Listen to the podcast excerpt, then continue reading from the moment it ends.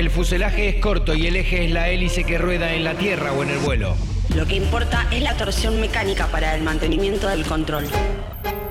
Ahora en piloto de prueba, Juan Ayelo dirige este aterrizaje por la realidad política y económica argentina. Bueno, como todas las semanas vamos a charlar con Juan Ayelo de nuestra realidad económica. Buen día, Juan. Hola Jorge, ¿cómo estás? Buenos días. Bien, aquí en La Plata con 11 grados, que no es poco, pero parece menos. Está fresquito. ¿Hola? Sí, Juan. sí, sí, ahí, está, Ah, ¿me ahí escuchás? estamos. Sí, Sí, sí, sí, ahí te Acá también, bueno, en Capital será igual, está igual de fresco. Y nublado, me imagino también, Sí, ¿no? feo y húmedo. Bueno, pero este, hay cosas peores que el clima, ¿no? Sí, por supuesto, y un poco tiene que ver la, columna del día de la fecha, ¿no? Respecto de eso. Sí, porque bueno, los números siguen siendo negativos, más allá de cierto optimismo que muestran algunos sectores, ¿no? De, que hay como una especie de, ellos no ven una cierta recuperación, pero eh, las noticias son que más empresas caen en concursos de acreedores o en este este este eh, este mm, sistema de previsión de crisis, ¿no? Este eso también forma parte de eh, difícil momento que atraviesan eh, el sector empresarial. Sí, así es. Bueno, la idea justamente el día de hoy era hablar, siempre generalmente lo hacemos en referencia a, indicadores de- del INDEC o de distintos organismos públicos y privados, pero hoy la idea era salir con un informe propio, un relevamiento del Centro de Economía Política Argentina, al cual pertenezco. Lo que hicimos fue eh, justamente relevar los procedimientos preventivos de crisis, ahora vamos a hablar un poquito sobre qué, qué se trata, los procesos eh, de concurso y las quiebras en tres eh, regiones particulares de nuestro país, en la Ciudad Autónoma de Buenos Aires, en Córdoba y en la provincia de Buenos Aires. ¿Por qué? Porque entre esas tres jurisdicciones aglutinan el 61% de las empresas registradas en nuestro país, entonces más o menos nos da una aproximación bastante interesante de la situación en general. Bien, bueno, ¿por dónde empezamos? Y arranquemos un poquito con las definiciones. Digo, ¿qué es un procedimiento preventivo de crisis? Es cuando una empresa le hace una solicitud a la Secretaría de Trabajo respecto a cuestiones con- que tienen que ver con despidos y suspensiones. Entonces, cuando hay, eh, digamos, dependiendo la, la cantidad de empleados Se interrumpe la comunicación. pueden un empezar a hacer este tipo de, de solicitudes. La Sí. realidad es que esto parte par- de, de- de una ley. Esa ley tiene como objetivo, obviamente, preservar las, las fuentes de trabajo. Eh, no obstante, hoy en día la Secretaría de Trabajo, lamentablemente la Secretaría, recordemos que es el Ministerio devenido en Secretaría, lo está aplicando más como un proceso administrativo para permitir el despido indiscriminado de, de personal. Eh, a ver, lo, ¿Cómo se puede solicitar esto? Aquellas empresas que tienen una planta eh, de hasta 400 trabajadores cuando más del 15% de, de- de esa planta se, se empieza a ver eh, afectada. Aquellas que tienen entre 400 y 1000 empleados registrados cuando eso implica, eh, digamos, cuando se empieza a afectar más del 10% de la planta y las aquellas que tienen más de 1000 trabajadores cuando la planta eh, es del 5%. Bien. En definitiva, bueno, como hay como una suerte de cambio de concepción, se pasó de, de tratar de preservar las fuentes de trabajo a simplemente ser un proceso administrativo, como te decía, para facilitar el despido. Claro. Por otro lado, ¿qué es un proceso de concurso? Es, digamos, cuando judicialmente una, una empresa trata de readecuar y cancelar las deudas con sus acreedores, ¿sí? de manera tal de poder seguir sobreviviendo, produciendo y obviamente desenvolviéndose en el mercado. Cuando eso no se logra es cuando finalmente una empresa cae en lo que se conoce como una quiebra, que es cuando los acreedores piden la liquidación de los bienes respecto de las deudas eh, contraídas. Sí. Eh, Bueno, entonces más o menos habiendo explicado el panorama, estaría bueno entrar a los números. A los números. dichos. Sí. Bueno, procesos preventivos de crisis. Sí. Eh, hubo un aumento entre el año 2015 y 2018, es el último dato que se tiene. A ver, todo esto de este reglamento se hizo a partir de una investigación de el boletín oficial. Todos estos datos salen publicados en el boletín oficial. Como te decía, los procesos preventivos tuvimos un aumento del el 300% entre 2015 y el último dato publicado que es de 2018. 300%. Exactamente. Sí, esto muestra también es otra faceta para ver lo que siempre hablábamos, caída del salario real, aumento de tarifas, apertura importadora, cómo eso impacta en los distintos, obviamente, en las distintas empresas. Eh, hay algo bastante interesante que era la función de los REPRO. Los REPRO es el programa de recuperación productiva.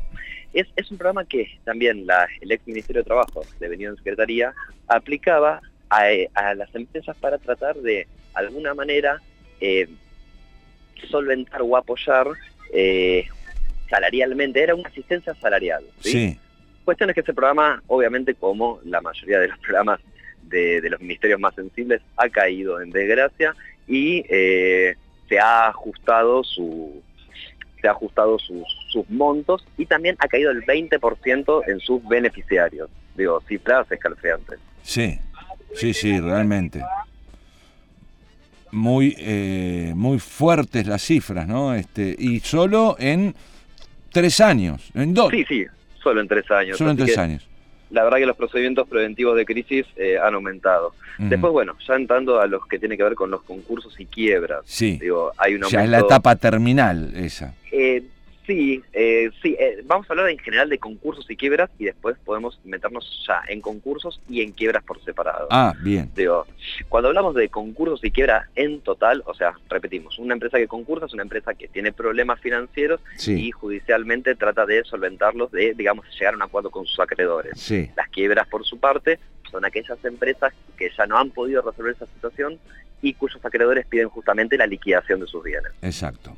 Bueno, hemos pasado de ahora vamos a siempre ir comparando primeros trimestres. Desde el primer trimestre de 2016 tuvimos 166 eh, concursos y quiebras en el total del país, pasando a 292 respecto del primer trimestre de 2019.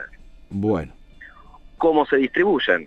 Como te decía, eh, fuimos a tres jurisdicciones principales que son las que aglutinan el 61% de las empresas en nuestro país. Bueno, 154 casos, o sea, el 53% se dio en la Ciudad Autónoma de Buenos Aires, el 24% en la provincia de Buenos Aires y el 23% en eh, la provincia de Córdoba. Tenemos para el primer trimestre, estamos hablando solamente de tres meses. Tres meses. De 2019 tenemos 127, 125 empresas que han concursado y 167 que han quebrado. Insisto, todo esto relevado del boletín oficial. Sí, sí. Cuando nos metemos hacia los concursos, o sea, aquellas empresas que, como te decía, están tratando de subsistir financieramente, y vemos, eh, lo comparamos con el primer trimestre de 2018 versus 2019, vemos un aumento del 25% en la Ciudad Autónoma de Buenos Aires, un 200%, en Córdoba, en la provincia de Córdoba, provincia industrial por excelencia. Claro. Y un aumento del 65% de los concursos en la provincia de Buenos Aires. Lo de Córdoba es este, gravísimo, ¿no? Porque, bueno, este, en, en estos concursos también aparecen marcas muy importantes. No estamos hablando solo de pequeñas y medianas empresas. No, no, no, aparecen, hay un crisol, por, eso como, como se releva desde el, boletín oficial aparecen todas y hay un crisol de empresas que atraviesan desde una mi, desde una MIPYME, o sea, desde una micro, mediana y pequeña empresa hasta grandes empresas. Cuando vamos al total general de concursos, ¿sí? Desde el primer trimestre de 2016 comparado el primer trimestre de 2019, tres años nada más estamos hablando, un aumento del 155%, pasando de un total que era de 49 casos en el primer trimestre del 16 versus 125 casos en el primer trimestre de este año. Bien. Eh, y, y el presidente Macri que dice que haría lo mismo pero más rápido, o sea que imagínate estos números si esto va más profundo y más rápido. Sí, no, la verdad que, eh, y más si lo comparamos con lo que la salida anterior, digamos, del viernes pasado, de la columna, cuando hablábamos también de este acuerdo que se está tratando de, hacer con la Unión Europea, que implicaría una, apertura de las importaciones desmedida y una baja de aranceles para la mayoría de, las, de las importaciones industriales, afectando obviamente todo nuestro tejido industrial y obviamente el tejido social que se construye a partir de él. Claro. Esto de ver en esos tres eh, lugares puntualmente, Córdoba, Capital Federal y Gran Buenos Aires, está hablando también de la magnitud de eh, la gente que se queda sin empleo, obviamente. Sí, sí, sí, por supuesto. De hecho, eh, veíamos hablando también el último, el último número del desempleo del 10,1% que ha aumentado eh, la, última tasa de desempleo, digamos, la más alta de los últimos 13 años. Hacía 13 años que no teníamos una tasa de dos dígitos, eh, número relevado por el INDEC también, del cual hemos hablado aquí en la columna. Cuando nos vamos a las quiebras, digo, empresas que directamente no han podido sobrevivir al, proceso de financiamiento, eh, vemos un aumento interesante en la provincia de Buenos Aires, lamentablemente interesante, ¿no? Sí, sí.